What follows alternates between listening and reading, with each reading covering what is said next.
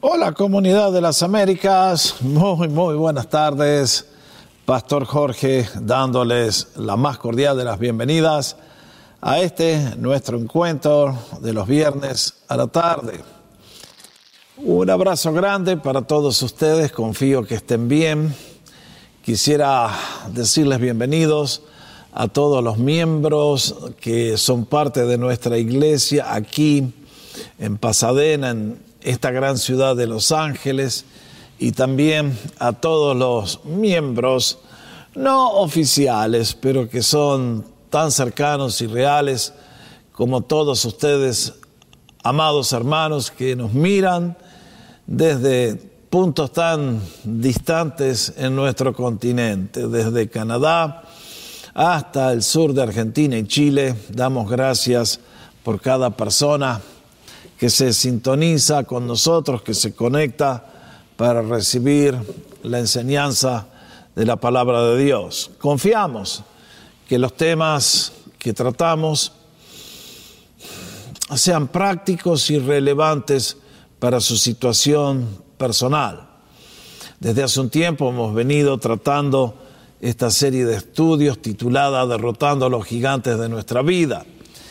Y ciertamente que en este tema, ya lo he dicho varias veces, nadie nació sabiendo, todos hemos tenido que aprender y por lo tanto es mi deseo enseñarles a los que no saben todavía, alentar a los que están avanzando en la dirección correcta y recordarles a todos de que en estas cosas nunca podemos decir yo ya llegué, ya no tengo más nada que aprender eh, la vida parece ser siempre que cuando damos vuelta una curva y pensamos ya está, de repente cambia el viento y algo sucede y volvemos a la línea de largada. Así que confío que en este día estén todos bendecidos por el Señor, en buena salud, viviendo bien, gozosos, triunfantes, derrotando todos los gigantes que hemos estado considerando.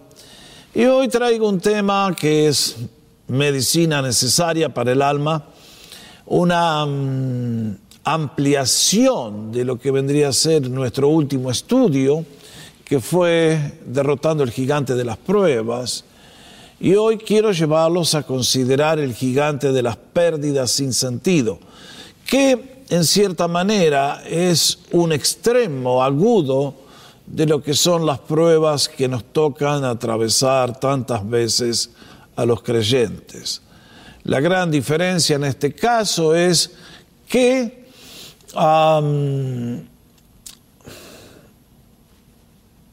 hay pérdidas, pérdidas cuantiosas de vidas y entonces parece que el mundo se nos viene abajo.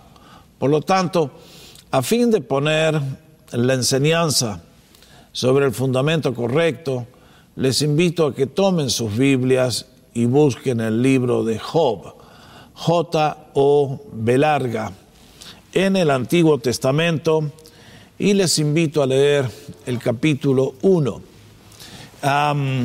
vamos a hacer un estudio rápido de la historia central de este libro, donde aprendemos a cómo sobreponernos a una tragedia tan inmensamente dolorosa como la que Job tuvo que atravesar, y sin embargo este hombre le tapó la boca al diablo y terminó siendo aplaudido por el Señor y es un ejemplo para todos nosotros.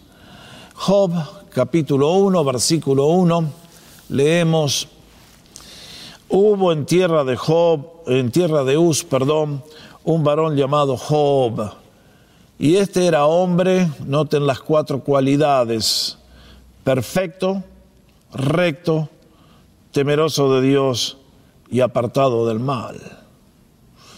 Como quisiéramos unos cuantos ciudadanos más como este aquí en Los Ángeles. Y le nacieron siete hijos y tres hijas. Su hacienda era siete mil ovejas, tres mil camellos, quinientas yuntas de bueyes, quinientas asnas y muchísimos criados, y era aquel varón más grande que todos los orientales. E iban sus hijos y hacían banquetes en sus casas, cada uno en su día, y enviaban a llamar a sus tres hermanas para que comiesen y la pasasen lindo con ellos. ¿Por qué no?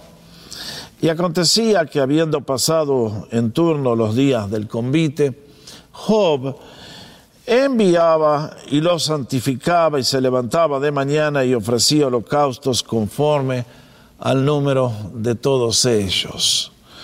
Porque pensaba para sí mismo, quizá habrán pecado mis hijos, habrán blasfemado contra Dios en sus corazones. De esta manera, Job hacía todos los días. Y acá va a cambiar el relato. Ahora la cámara pasa del planeta Tierra a la presencia de Dios. Un día vinieron a presentarse delante del Señor los hijos de Dios. Estos son ángeles, buenos y malos entre los cuales vino también Satanás, el adversario. Y dijo Jehová a Satanás, ¿de dónde vienes? Respondiendo Satanás, le dijo, de rodear la tierra y de andar por ella. Y Jehová dijo a Satanás, ¿no has considerado a mi siervo Job, que no hay otro como él en la tierra? Varón perfecto y recto temeroso de Dios y apartado del mal? Wow. Respondiendo Satanás a Jehová dijo, ¿acaso teme Job a Dios en vano? ¿No le ha acercado alrededor a él y a su casa y todo lo que tiene? Al trabajo de sus manos ha dado bendición, por tanto sus bienes se han aumentado sobre la tierra. Pero extiende ahora tu mano y toca todo lo que tiene y verás si no blasfema contra ti en tu misma presencia. Dijo Jehová a Satanás, he aquí, todo lo que tiene está en tu mano, solamente no pongas tu mano sobre él. Y salió Satanás de delante del Señor. Y otro día, ahora volvemos a la tierra, Aconteció que sus hijos e hijas comían y bebían vino en casa de su hermano, el primogénito. Y vino un mensajero a Job y le dijo, estaban arando los bueyes y las asnas paciendo cerca de ellos. Y nos atacaron los abeos y los tomaron y mataron a los criados a filo de espada. Eh, solamente yo escapé para darte la noticia.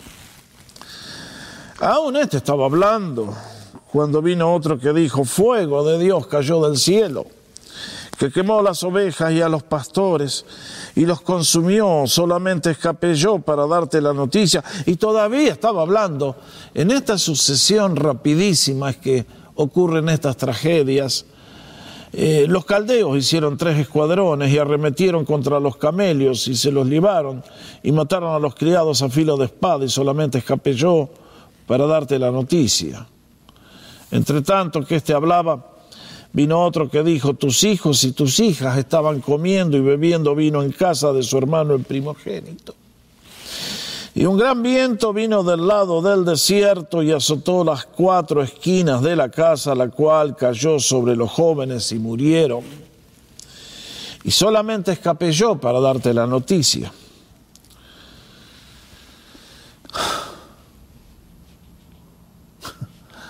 ¿Se imaginan el silencio? Entonces Job se levantó, rasgó su manto, rasuró su cabeza y se postró en tierra y adoró y dijo, desnudo salí del vientre de mi madre y desnudo volveré allá. Jehová dio, Jehová quitó. Bendito sea el nombre del Señor. En todo esto no pecó Job, ni atribuyó a Dios despropósito alguno. Hasta aquí con la lectura de la palabra de Dios, tal vez si usted está mirando esto eh, más tarde, no en vivo y en directo, eh, le recomendaría que haga una pausa, lea el segundo capítulo de Job, porque si esta prueba no fue suficiente, va a venir algo mucho peor todavía. Por lo tanto, para entender esta enseñanza es necesario tener en cuenta eh, los dos capítulos de Job. Y si quiere, eh, después lea el último capítulo, aunque lo vamos a leer juntos en unos minutitos más adelante. Creo que en estos momentos tendríamos que inclinar el rostro como Job y decir, Señor, habla a tu pueblo, que tus siervos oyen, y danos un oído receptivo, una mente alerta, un corazón manso para conocer tu grandeza y entender tus propósitos. Gracias porque tenemos esta historia en la Biblia. Gracias porque es una guía y una fuente de inspiración. Hoy bendigo a todo tu pueblo, quien quiera que sea que esté mirando este estudio. Lo pedimos en el nombre de Jesús. Y el pueblo de Dios dice, amén.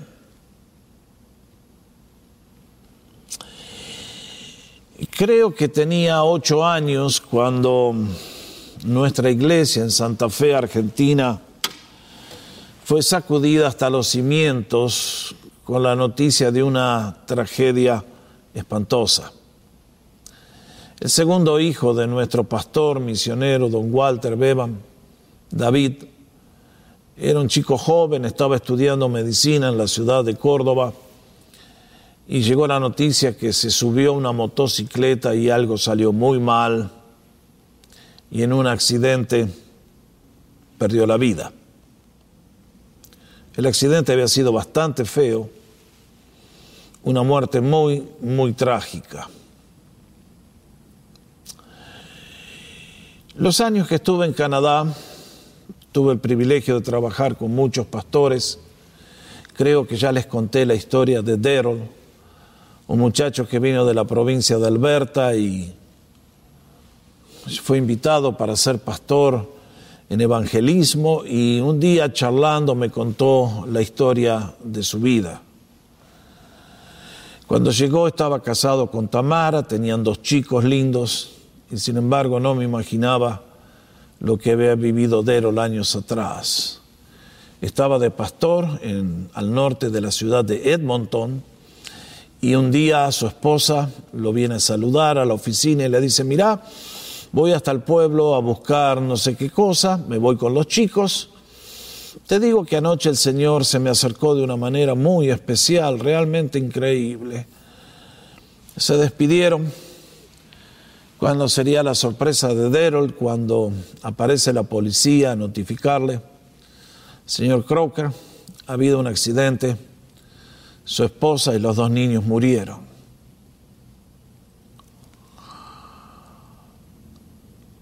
Para ustedes que estamos y yo aquí en Pasadena, tal vez recuerdan al pastor Sergio Camacho. Lo conocí en una de mis clases en el seminario y hablando con Sergio, que ha predicado aquí un par, dos o tres veces en nuestra iglesia, me contaba lo que pasó un día.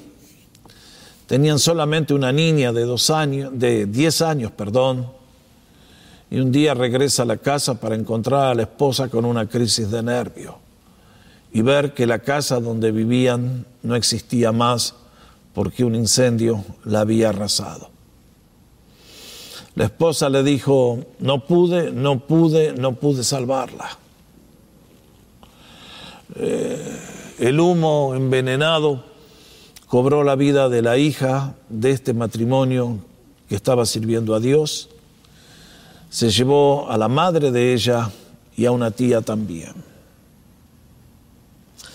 Ahora, ustedes y yo en nuestro último estudio estuvimos considerando el gigante de las pruebas.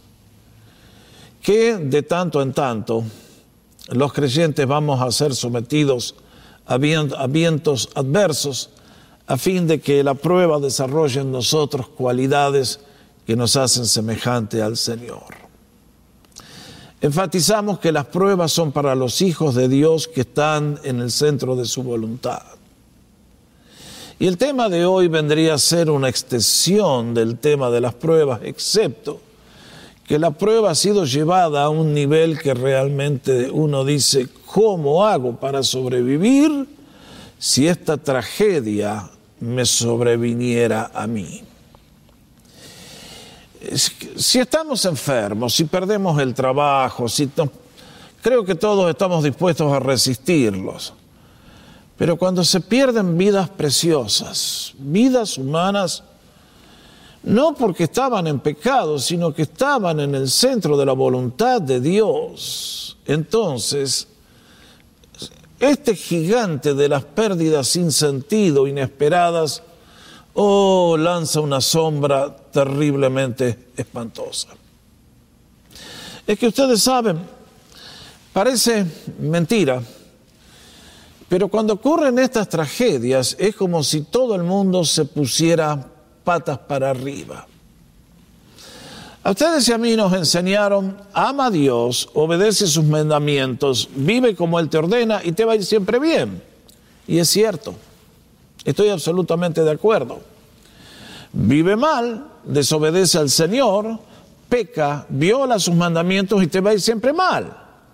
Y estoy de acuerdo excepto que por razones que ustedes y yo no alcanzaremos a discernir de este lado de la eternidad, hay veces que el Señor permite que sus hijos sean probados de una manera horrenda, teniendo que experimentar pérdidas como los ejemplos que acabo de dar, de David, de Derol, de Sergio, y el ejemplo clásico que contesta por qué permite Dios estas cosas lo encontramos en la historia de Job. Es por eso que esta mañana, este día, esta tarde, esta noche, cuando usted nos esté mirando, quiero recordarles. Mi deseo sería que nunca, ni ustedes ni yo, tengamos que pasar una tragedia de la naturaleza de lo que Job tuvo que vivir y de lo que a ustedes, a tantas personas les toca, ojalá que a usted no le toque. Yo doy gracias que el Señor me ha librado a mí de experiencias tan nefastas, tan dolorosas, y sin embargo, quiero alentarles al pensar que si estas cosas algún día llegaran, para quienes amamos a Cristo Jesús, hay victoria sobre la obra satánica y todas estas circunstancias que para nuestra mente son tan difíciles de manejar. Ahora, déjenme mencionar algo que es un principio de vida que estableció el Señor Jesucristo la noche antes de ir a la cruz. Hablando con los discípulos les dijo, lo que yo hago ahora, Tú no lo comprendes, pero lo entenderás después. Esta es una frase notable. Aquí el Señor nos instruye de que ustedes y yo, con nuestra mente finita, a lo largo de nuestra vida no vamos a poder entender muchas cosas que Él hace. Parecen sin sentido, son ilógicas, y sin embargo, el Señor nos recuerda que en este momento no las podemos entender, pero va a llegar el día. Creo cuando estemos en su presencia, cuando las mesas serán puestas al derecho y todas las piezas del rompecabezas encajarán en el lugar correcto, y veremos la figura y diremos, gracias Señor, porque aunque me afligiste y fue muy doloroso, hiciste cosas que trajeron gloria a tu nombre. Ahora, permítanme recordarles que cuando las tragedias llegan, hay dos maneras de reaccionar. creo que la gran mayoría, especialmente los que viven sin Dios, y los cristianos que no han avanzado mucho en el conocimiento de Dios, cuando llegan las pérdidas sin sentido, reaccionan, vamos a la próxima transparencia, del modo más frecuente, que es shock, sorpresa, ¿cómo me pudo pasar esto? Pánico. ¿Y ahora qué hago? No puede ser, negación. ¿Por qué a mí? ¿Por qué esto aquí? ¿Por qué ahora? Enojo contra Dios. ¿Quién es Dios para quitarme a mi esposa, a mi hijo, a mis bienes, mi salud? Desilusión. Wow, yo creí que con Dios nos subíamos a la alfombra voladora y se solucionaban todos mis problemas. ¿Y ahora qué hago? Amargura. Por años la persona queda lastimada y el tobillo doblado y ya no puede volver a correr. Dolor, depresión, resentimiento contra Dios, la vida, todos. ¿Por qué? ¿Por qué? ¿Por qué esto?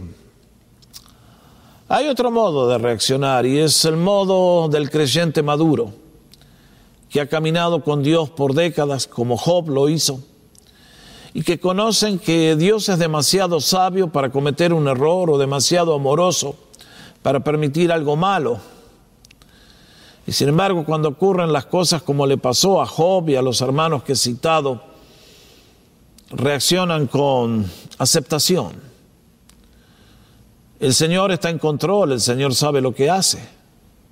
Su misión, como dijo Job, Jehová dio, Jehová quitó. La realidad de que esta pérdida inexplicable de alguna manera Dios la va a dar vuelta para mi bien. Y a través de todo eso viene una nueva etapa de crecimiento. Ahora, Vamos a la historia de Job. Would you? ¿Eh? Porque cuando ustedes y yo abrimos el libro de Job, encontramos el libro típico sobre el sufrimiento humano. Ahora, noten bien, este es el sufrimiento inmerecido. Este es el sufrimiento no por castigo, porque Job estaba fuera de la voluntad de Dios, sino que Job era un hombre, como vamos a ver y ya lo leímos, absolutamente recto. Y sin embargo, le cayeron estas pruebas. Esto confronta la ignorancia de mucha gente que siempre asocian de que cuando al creyente algo le sale mal es porque hay pecado en su vida, está fuera de la voluntad de Dios y Dios lo está castigando. Mis hermanos, si usted es uno de esos, le ruego que calle su boca y no la vuelva a abrir porque como vamos a ver en el capítulo 42, Dios lo va a fulminar a usted si dice eso.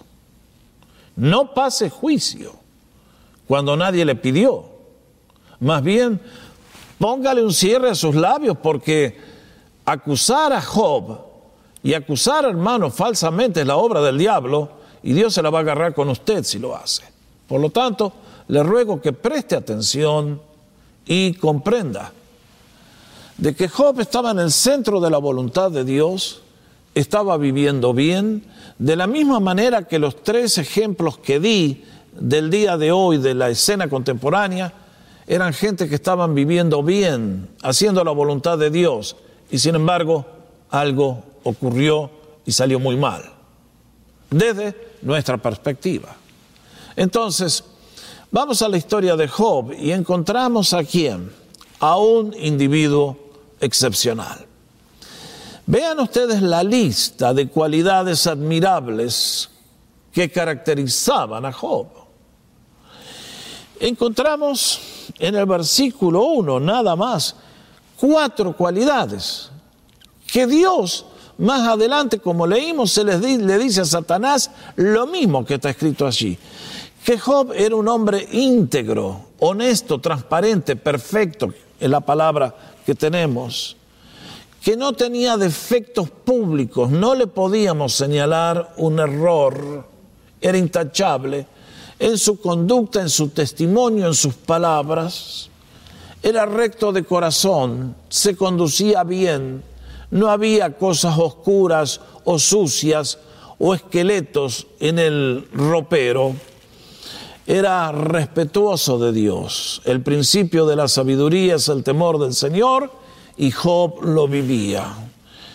También nos dice que era apartado del mal. Job no sacrificaba en altares laterales, secundarios, cosas, no había negocios sucios ni cosas que tuviera que avergonzarse. Como consecuencia de estas decisiones que Job hizo, de estos valores que abrazó, Dios trajo a su vida prosperidad, prestigio, una familia hermosa, diez hijos. Y indudablemente que Job era un padre excelente. ¿Cuántos padres conocemos en el día de hoy que tienen el cuidado de orar por sus hijos todos los días? Y se preocupaba por ellos. Y eh, esta actitud de fe, de oración, fue la que hizo que Dios tuviera que colocar un cerco de protección alrededor de la familia de Job. Por eso Satanás tiene que confesar, a ese no lo toca nadie, afloja a Dios. ¿Por qué Job fue tan bendecido? Bueno, porque la decisión que él hizo le trajo las bendiciones que compartimos en este momento. Y es por eso que en el versículo 10 leímos que era un hombre bendecido por Dios. Y vaya, Dios le extendió su bendición en la familia, en lo material, y era un personaje en la comunidad, en la región. Y creo que vale la pena mencionar de que el libro de Job posiblemente es el libro más antiguo que tenemos en la Biblia, porque aquí no hay mención ni de Israel, ni del templo, Creo que Dios lo quiso colocar a Job fuera de los límites de Israel para que comprendiéramos todos que el problema del sufrimiento inmerecido es una materia obligatoria en la universidad de la vida y que es para las personas de todas las naciones de todos los tiempos. No se olvide. Y entonces, ustedes y yo vamos a la próxima transparencia leímos de la prueba durísima que Dios permitió que Job tuviera que vivir. Yo francamente no se la deseo a nadie. Cuando ustedes ven el relato en el versículo 6, encontramos la ocasión. Ese día, como tantos días, en el cual la Biblia nos abre una ventanita para que podamos observar lo que pasa en las esferas celestiales, donde está el trono de la gracia y donde Dios se sienta y allí evidentemente llega Satanás para hacer su obra siniestra, maléfica, acusando falsamente a los hermanos, a los hijos de Dios. Es evidente que de alguna manera, aunque Él es el diablo, el maldito, y la encarnación del pecado, Dios le permite que dialogue con él. Me imagino que Satanás debe venir a decir, Dios, vos sos injusto. Yo cometí un error y me condenaste al infierno. En cambio, mirá, mirá, mirá, mirá, mirá, mirá, mirá, mirá todos los que tenés ahí abajo, que dicen ser los que te aman y son, no son más que sanguijuelas y chupasangres. Él siempre viene a acusar a ver que los creyentes estamos todos mal y somos horribles, imperfectos, sepulcros blanqueados, hipócritas profesionales. Si usted piensa así de sus hermanos, cuidado mi hermano, le va a ir muy mal en la vida a usted, se lo garantizo. No sea aliado del diablo, le ruego. Entonces, entre los que visitan la presencia de Dios llega el gran acusador y Dios le dirige la palabra. Qué notable. Es Dios que toma el diálogo y le dice, ¿no has considerado a mi siervo Job? Y le da las características que ya hemos considerado. Y entonces este maldito, que es el gran pérfido, reacciona diciendo, eh, claro, ¿cómo, no, ¿cómo no va a ser temeroso de ti? Señor, si tú le diste todo, lo regalaste, le das esto, esto, esto, esto, esto, esto, y lo rodeaste de tal manera que nadie lo puede tocar. Pero quítale todo lo que tiene y vas a ver si no te blasfeman en la cara. Ustedes saben que la esencia de nuestra relación con Dios es el amor. ¿Cuál es el gran mandamiento? Amarás al Señor tu Dios con todo tu corazón. Pa, pa, pa, pa, pa, pa, pa, pa. Mateo 22. Y Job está cumpliendo este mandamiento. Sea que le vaya bien o que le vaya mal. Porque el amor a Dios es algo independiente de las circunstancias, ya sea favorable o adversa. Y en este caso, el maldito viene a decir, eh, este, este te adora Dios porque eh, le conviene pisto, plata, fama, poder. Ah, lo que le está diciendo es, Dios, reconoce que vos no tenés un solo amigo en la tierra. Todos esos que dicen ser cristianos son todos unos sinvergüenzas. Son puros bla, bla, bla, bla, bla, pero en el corazón no te aman. Tocalos y vas a ver cómo se levantan como leche hervida a blasfemarte y a escupirte. Vos no tenés un amigo en la tierra, Jesús. Y es entonces que por esas causas que ustedes y yo nunca vamos a entender, Dios permitió que Satanás tocara a Job. Ahora noten bien, mis hermanos, Job no sabe nada de lo que está pasando en el cielo. De la misma manera que nosotros no sabemos qué es lo que está pasando en este momento en el cielo. Tal vez en este momento Satanás ha llegado de la delante de la presencia del Señor para decirle, préstame a ese que lo quiero zarandear como a trigo. ¿Se acuerdan la historia de Pedro? Y vas a ver lo que pasa con ese ese santito que se sienta ahí en el primer banco con mano abierta, levantada y amén y al gloria y aleluya. Dale, dale, préstamelo un ratito y vas a ver cómo el santito se te convierte en adversario. Ahora, misteriosamente, ustedes ven, Satanás no podía tocar a Job. Era imposible. Él había escogido a Dios y Dios fue fiel y le protegió. Satanás no podía tocarle. Y Satanás nunca podrá tocar a un hijo de Dios a menos que Dios, por razones que solamente su mente infinita comprende, diga, ok, Satanás, dale, como hizo en el caso de Job.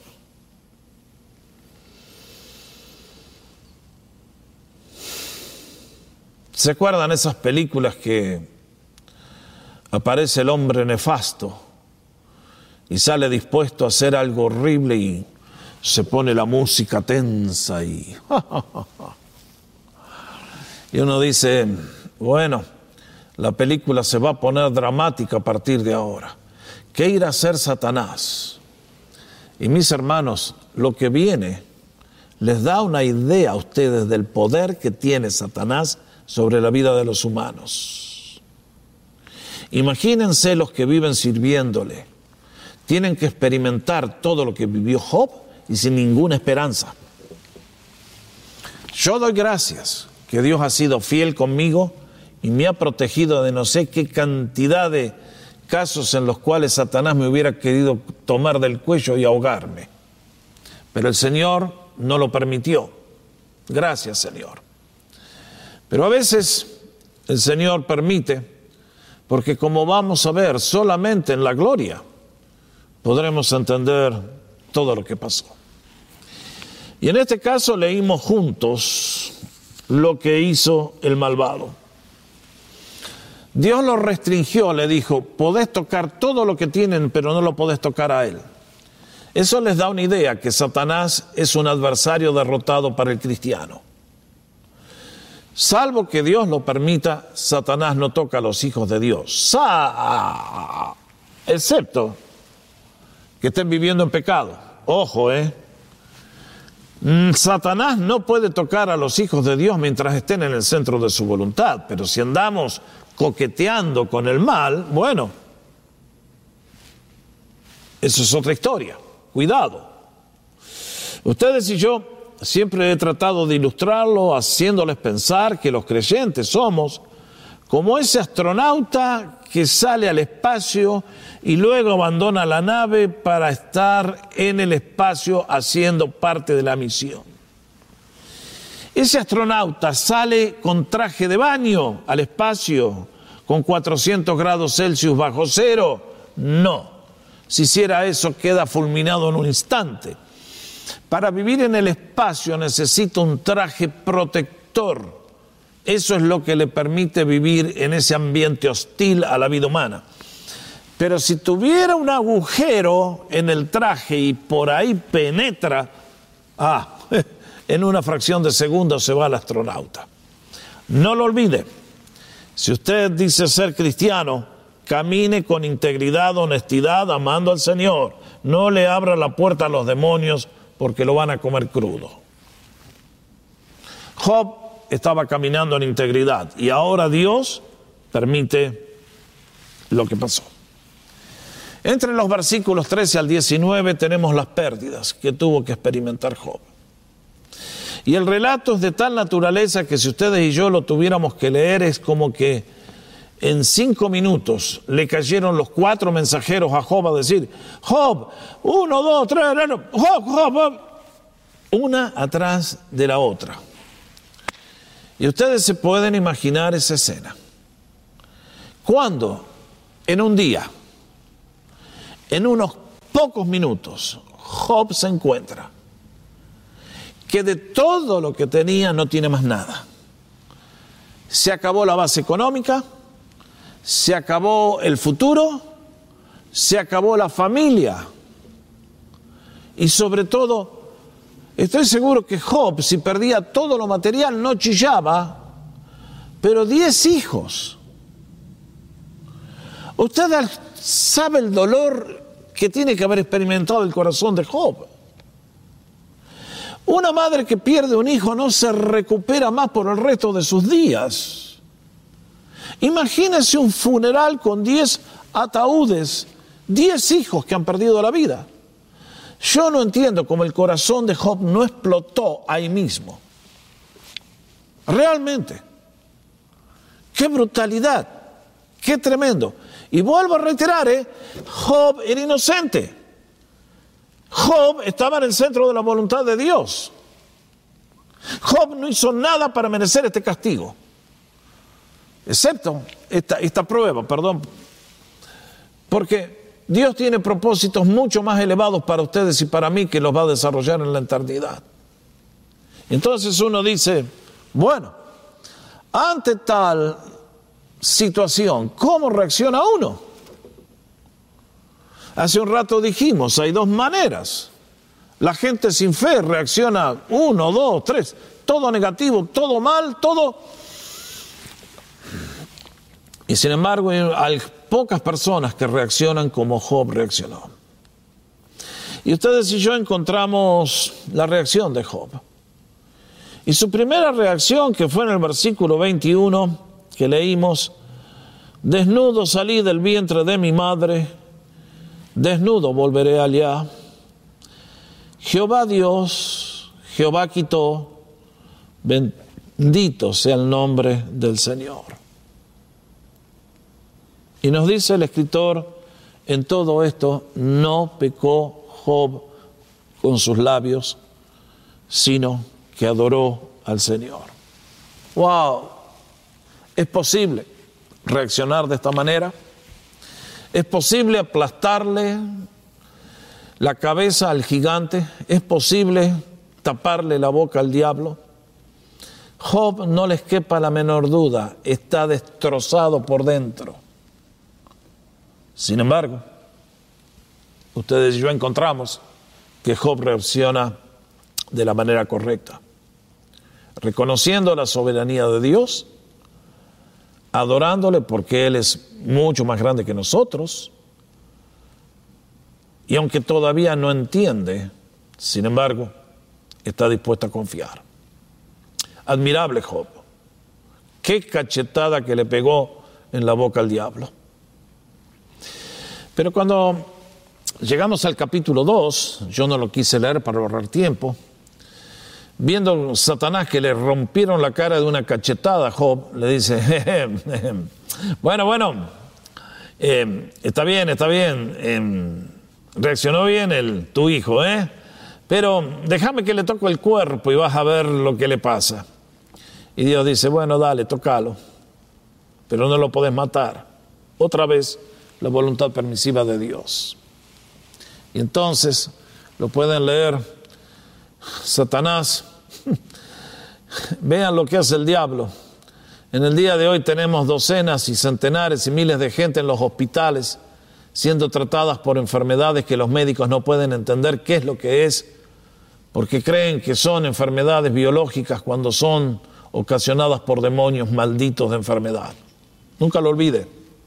Satanás tiene poder para arruinar la salud de los humanos y vaya como lo hace. Si usted tiene a Jesús, dé gracias por el escudo protector que Dios le pone. Sea fiel al Señor. Aprenda de Job. Aprenda a poner un escudo alrededor de su vida y de sus hijos. Pero en este caso, Job otra vez no sabe lo que está pasando y un buen día, ay, pobre Job, se encuentra el cuerpo cubierto de llagas y, bueno, lean la historia y dejen que le impacte. No sabía más con qué rascarse el pobre. Y es en ese caso cuando finalmente está al fondo del fondo del fondo, sin saber a dónde recurrir, que viene la esposa y no sé por qué Dios la dejó a Mrs. Job. I guess, sospecho que porque más adelante la va a necesitar. Ya lo vamos a ver en el 42. Pero en este caso, la esposa le dice, pero aún retienes la integridad, maldecilo a Dios y moriste. ¿Ah? Y Job reacciona diciendo, has hablado como todas las mujeres necias y fatuas, como una mujer que no conoce a Dios y que no tiene fe y por lo tanto por tu boca han salido palabras necias y blasfemas. Tremendo el Job. Y entonces dice, pues qué, recibiremos de Dios el bien y el mal no lo recibiremos. Job reconocía que nuestro Dios, como decíamos en el principio, dos más dos, cuatro. Tú y yo hacemos su voluntad, nos colma de beneficios, nos colma de bendiciones. Pero muchas veces, otra vez, vuelvo a reiterar, por razones que Él solamente puede entender y explicar y que no nos revelará a nosotros hasta que lleguemos a su presencia. Permite que las tragedias vengan a nuestra vida.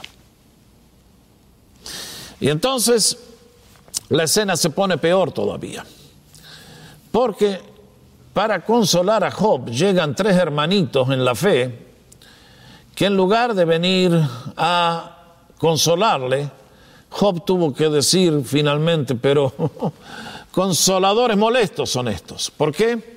Lo vinieron a acusar de lo que usted nunca debe hacer. Señor, señora, lo acusaron de que estaba en pecado, de que Dios mató a sus hijos porque eran unos delincuentes, lo cual ni uno ni otro era cierto. Le dijeron que confiese su maldad cuando Job no había hecho nada. Y cuando lleguemos al final vamos a ver que Dios los confronta a estos tres inútiles y les dice, ustedes hablaron mal de mí porque hablaron mal de Job. Y si Job no ora por ustedes, los fulmino a los tres. Hmm, qué raro, no se escucha mucho de estos temas en la iglesia evangélica contemporánea. Los creyentes hablan y hablan y hablan y hablan y blasfeman continuamente el nombre del Señor, acusando a sus hermanos y yo no sé cómo Dios procede con tanta misericordia en el día de hoy. Bueno, yo doy gracias porque no eso me tocaba a mí también. ¿eh? Hermano, no sea así usted. Pero entonces uno dice, Señor, ¿qué desafío sacamos de esta lección? Bueno, yo quiero, a la luz de que de tanto en tanto estas tragedias llegan y las pérdidas sin sentido son una realidad, lo quiero llevar a tres pasos en la conquista de este gigante. Primero, ¿conoce usted al Dios verdadero? ¿Conoce usted al Dios verdadero? ¿O el Dios que usted tiene lo fabricó usted o algún pastor ignorante? ¿Qué quiero decir? Nuestro Señor dijo, Juan 17.3, y esta es la vida eterna, que te conozcan a ti, el único Dios verdadero, y a Jesucristo, a quien has enviado. La pregunta es, ¿usted conoce al Dios verdadero, al Dios de la Biblia? ¿Ha leído toda la Biblia? ¿Entiende el, el modo de operar de Dios? ¿O es de los creyentes nuevecitos que todavía tiene mucho que aprender y está por lo tanto muy vulnerable a las tragedias de la vida, como le pasó a Job? ¿Qué pasa con usted si algo como esto le cae? A la persona que no tiene fe en Dios le acaba la vida. Sin embargo, si conocemos al Dios verdadero, estas tragedias sin sentido no nos van a conmover. Tengo el gozo de poder reportar que aquí en nuestra congregación, algún día quisiera que conozcan a Jessica, un par de jóvenes muy lindos, matrimonio joven con dos niños, que uno de nuestras parejas aquí en comunidad les condujo a los pies de Jesús le aceptaron al Señor, comenzaron a crecer en Él. Y sin embargo, nos llegó la noticia que Enrique, un lunes, creo que era, entró al freeway y no sobrevivió a un accidente. Allí quedó una madre joven con dos niños y un niño más en camino. ¿Cómo sobrevive una persona así? En el día de hoy Jessica es un canal de bendición para todos nosotros, porque aprendió una lección que muchos creyentes no aprenden, y es que la vida es preparación para la eternidad y que muchas veces a los creyentes nos toca pasar horas dificilísimas. Dice Filipenses 1:29, a ustedes se les concede a causa de Cristo no solo que crean en Él, sino que también padezcan por Él. A lo largo de los siglos los creyentes han tenido que sufrir persecuciones de los de afuera, del Estado, de tantas cosas que nos vienen a pasar por arriba. Y encima, en lugares como Estados Unidos, donde hay libertad de culto y adoración, donde el Estado no nos persigue, no hemos podido evitar que las tragedias nos golpeen y estas pérdidas sin sentido vengan a nuestra vida. Es por eso que ustedes y yo tenemos que encontrar al Dios verdadero, no al Dios que fabrican tanta gente que no han leído la Biblia y que predican un Santa Claus, un Papá Noel, un niño Dios que viene el 24 y te llena de regalos. Lamento mucho. Yo doy gracias que Dios muchas veces en mi vida ha sido exactamente igual como lo acabo de decir. Dios conmigo ha sido muy bueno, pero conozco que otros hermanos que están en el centro de su voluntad y le están sirviendo, les ha permitido pasar tragedias como las que acabo de citar. Y esos creyentes han atravesado la línea de llegada con las manos altas en señal de victoria. ¿Conoce usted al Dios verdadero? Si usted conoce al Dios verdadero, va a entender que Dios está trabajando en un plan eterno y que las tragedias y las pérdidas sin sentido están encaminadas a llevarnos a lograr los propósitos que Él ha establecido para ustedes y para mí. Es por eso que la segunda lección que les quiero desear es,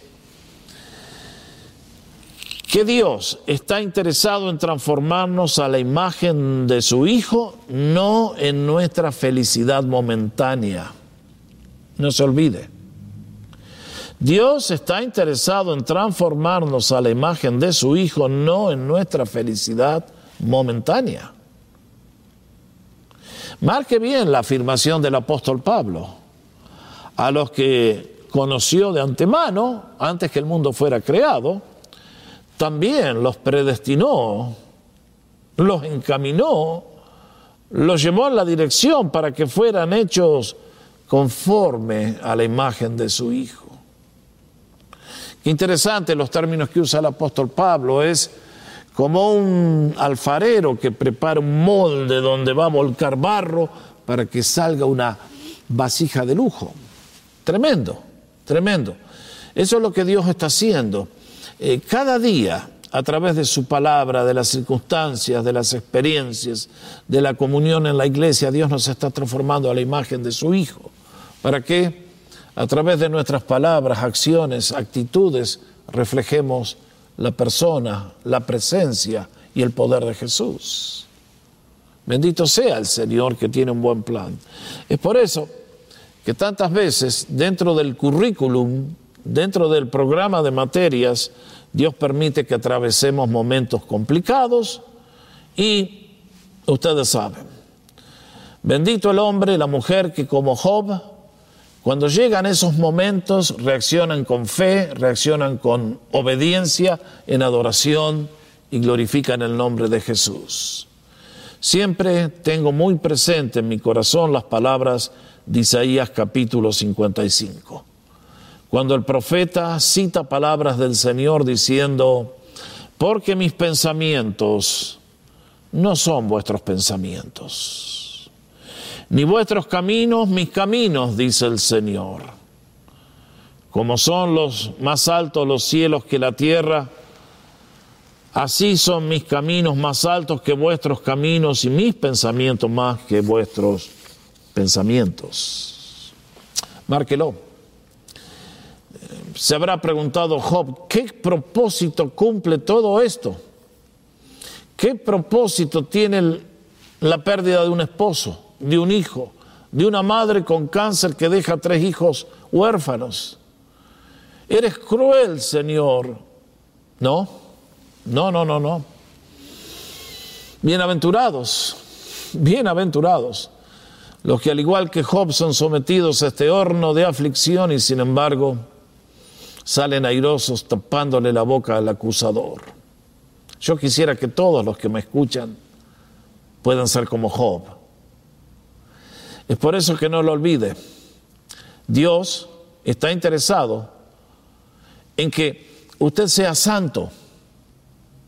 Tristemente, muchos sermones del día de hoy dicen, ay, Dios quiere que sea feliz. Mentira. Dios quiere que tú seas santo y en la medida que crezcamos al igual que Job en santidad, Dios va a mandar toda la felicidad que estamos buscando de la manera errónea. El Evangelio no es para hacerte feliz, es para hacerte semejante a Cristo.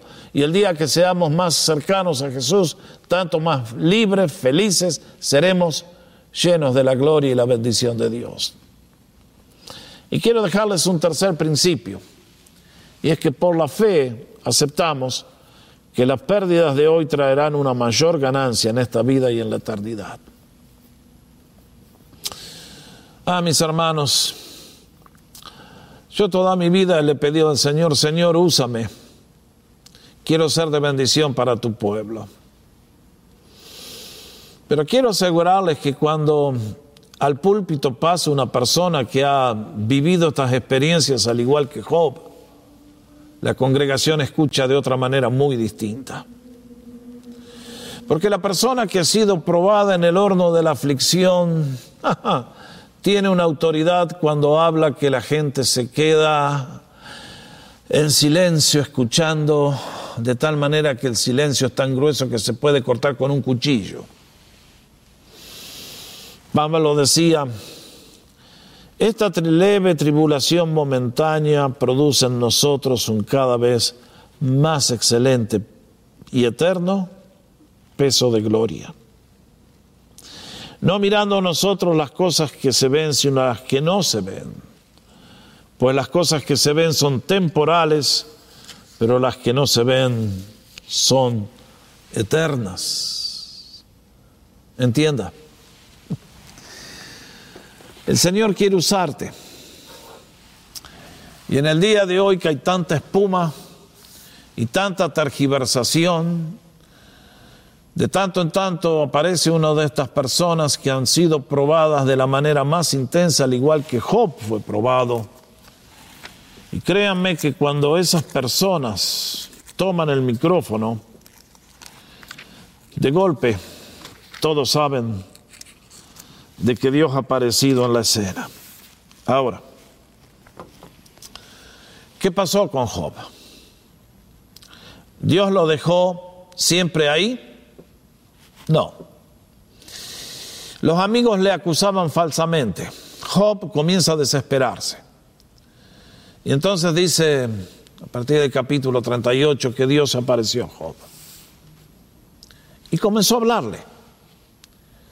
Y comenzó a hacerle preguntas para hacerle comprender a Job de que nuestra mente es muy finita para comprender a Dios. Y es por eso que le dice, vos, Job, vos estabas cuando yo fabriqué el universo. Vos estabas cuando esto y lo otro y lo otro y le puse los flecos al caballo y le puse las alas al hipopótamo. No, no, ese no.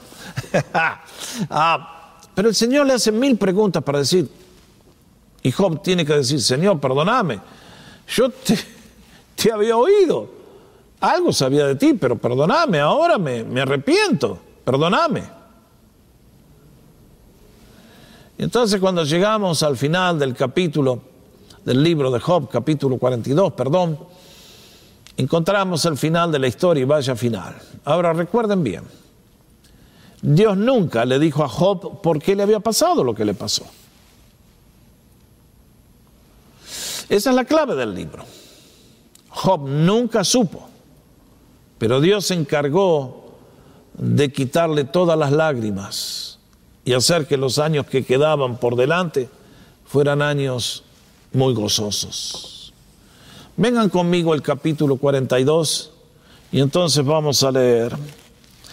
Y aconteció que después que habló Jehová estas palabras a Job, Dios le dijo a Elifaz, uno de los tres plomos estos que habían venido a consolar, mi ira se encendió contra ti, tus dos compañeros, porque han hablado de, no han hablado de mí lo recto, como mi siervo Job.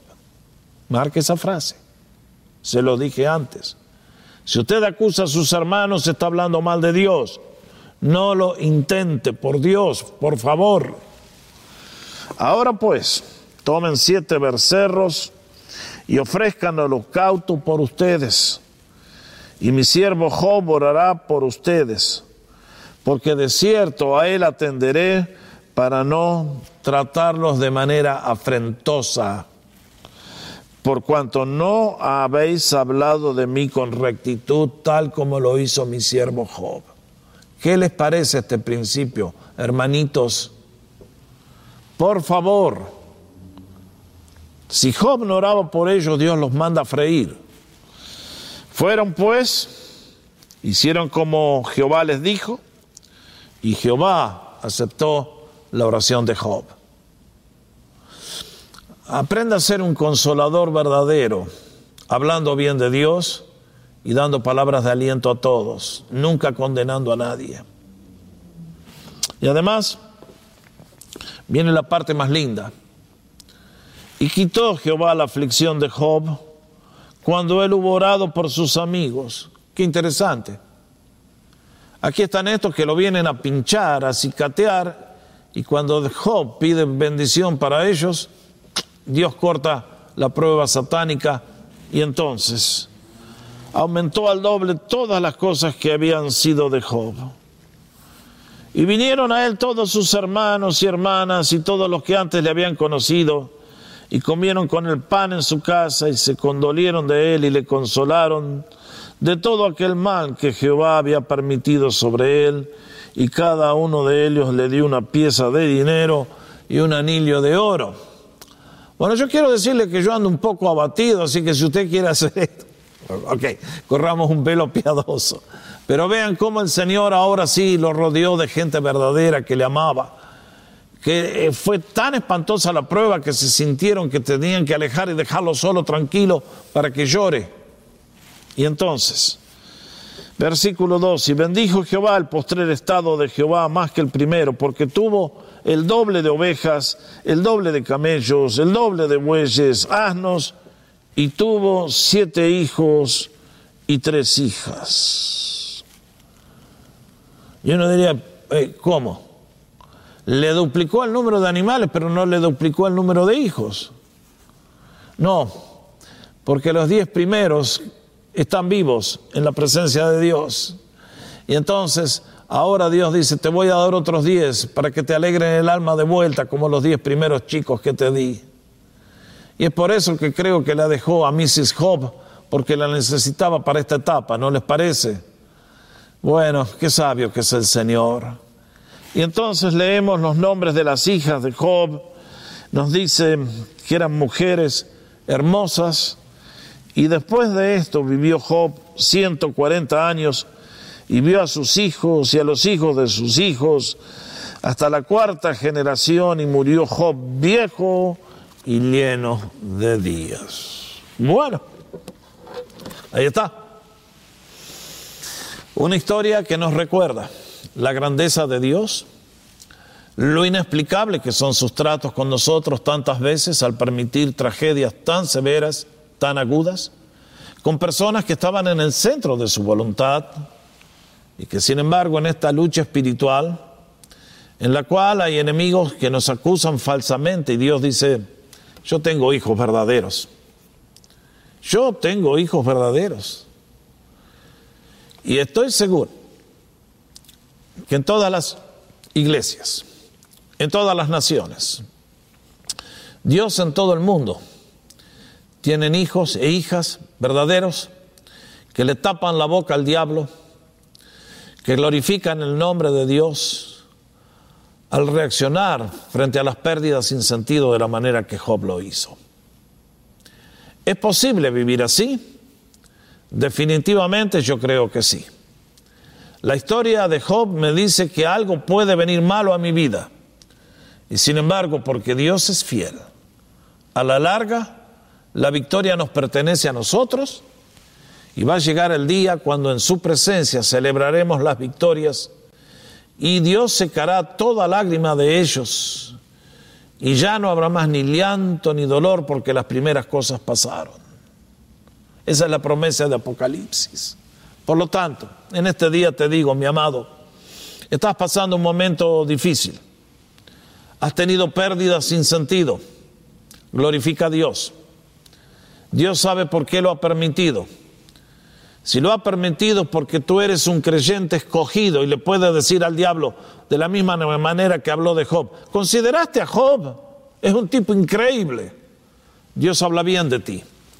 Y por eso ha considerado que dentro de su rebaño tú eres uno de ellos que puede permitir que atraviese valles oscuros, sabiendo que tu vida, tu testimonio, tus palabras tu adoración glorifica en el nombre de Jesús. Y por lo tanto, a Él sean, sea la alabanza, sea la gratitud, la honra por los siglos de los siglos.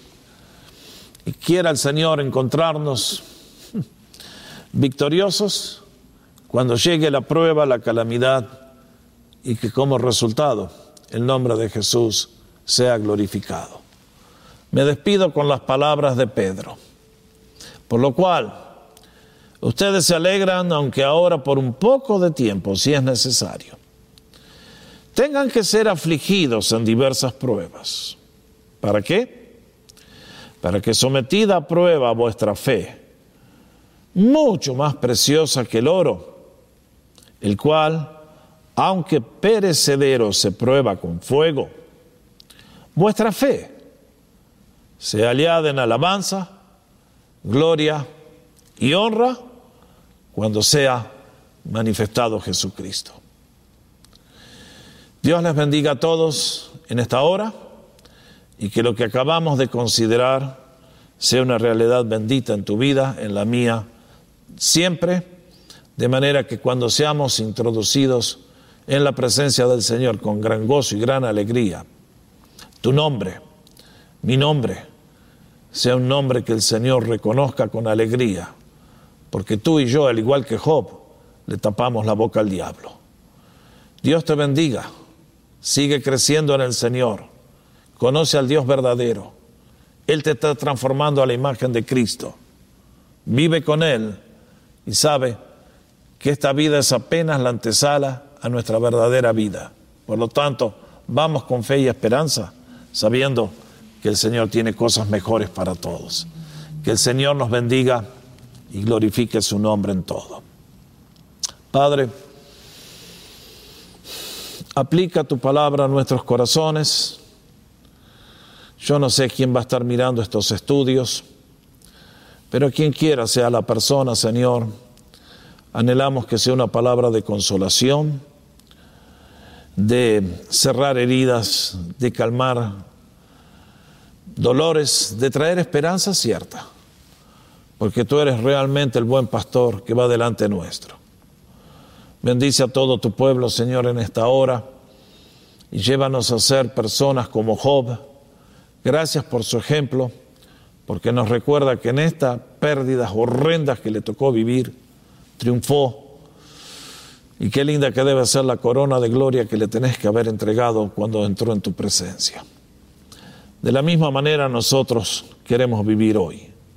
Ayúdanos a serte fieles y a comprender que tus caminos son mucho más altos que mis caminos y que tú tienes un plan distinto a mis expectativas y que tú, Señor, te quieres glorificar en todo. Por tanto, ayúdanos, aumenta nuestra fe, guíanos y bendícenos. Lo pedimos en el nombre que es sobre todo nombre, el nombre de Cristo Jesús a quien sea gloria por siempre, jamás, y al pueblo de Dios. Dice, amén y amén y amén. Familia de la fe, que Dios les bendiga, que Dios sea con ustedes en este día, que llenen vuestros corazones con su gozo, su amor, su paz. Y para todos, si usted se ha unido a la marcha por primera vez, sepa que en nuestro sitio, en YouTube, Jorge Oscar Sánchez, Realidad Online, tenemos centenares de videos con estudios bíblicos que nos llevan a apreciar la grandeza de Dios, su plan para ustedes y para mí, que nos ayudan a entender que verdaderamente la vida cristiana es una vida de triunfo, victoria y abundancia y que si alguna vez nos toca pasar por una pérdida tan gigantesca como la que estudiamos hoy, de todas maneras, el Señor está con nosotros y nos sacará la abundancia una vez más y bendecirá nuestros esfuerzos. Les recomiendo a todos, busquen, vean las series que se ofrecen. Hay estudios sobre el libro de Romanos, Efesios, Santiago, Josué, Nehemías, eh, Salmos, el Evangelio de Marcos, el libro de Apocalipsis, libros enteros. Y hay muchas series sobre temas como este que acabamos de presentar.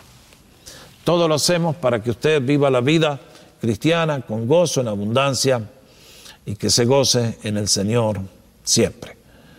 Con estas palabras me despido de ustedes, invitándolos a nuestro próximo estudio, el próximo viernes y vamos a considerar otro gigante más al cual hay que cortarle la cabeza como David hizo con Goliat. Espero que lo esté haciendo y que toda esta serie le haya colocado en una nueva posición en la escalera a la bendición de Dios y que el Señor se goce sobre su vida. Que el Señor les bendiga a todos y nos vemos en la próxima. Chao, hasta luego, hasta luego, bendiciones, que Dios les bendiga a todos.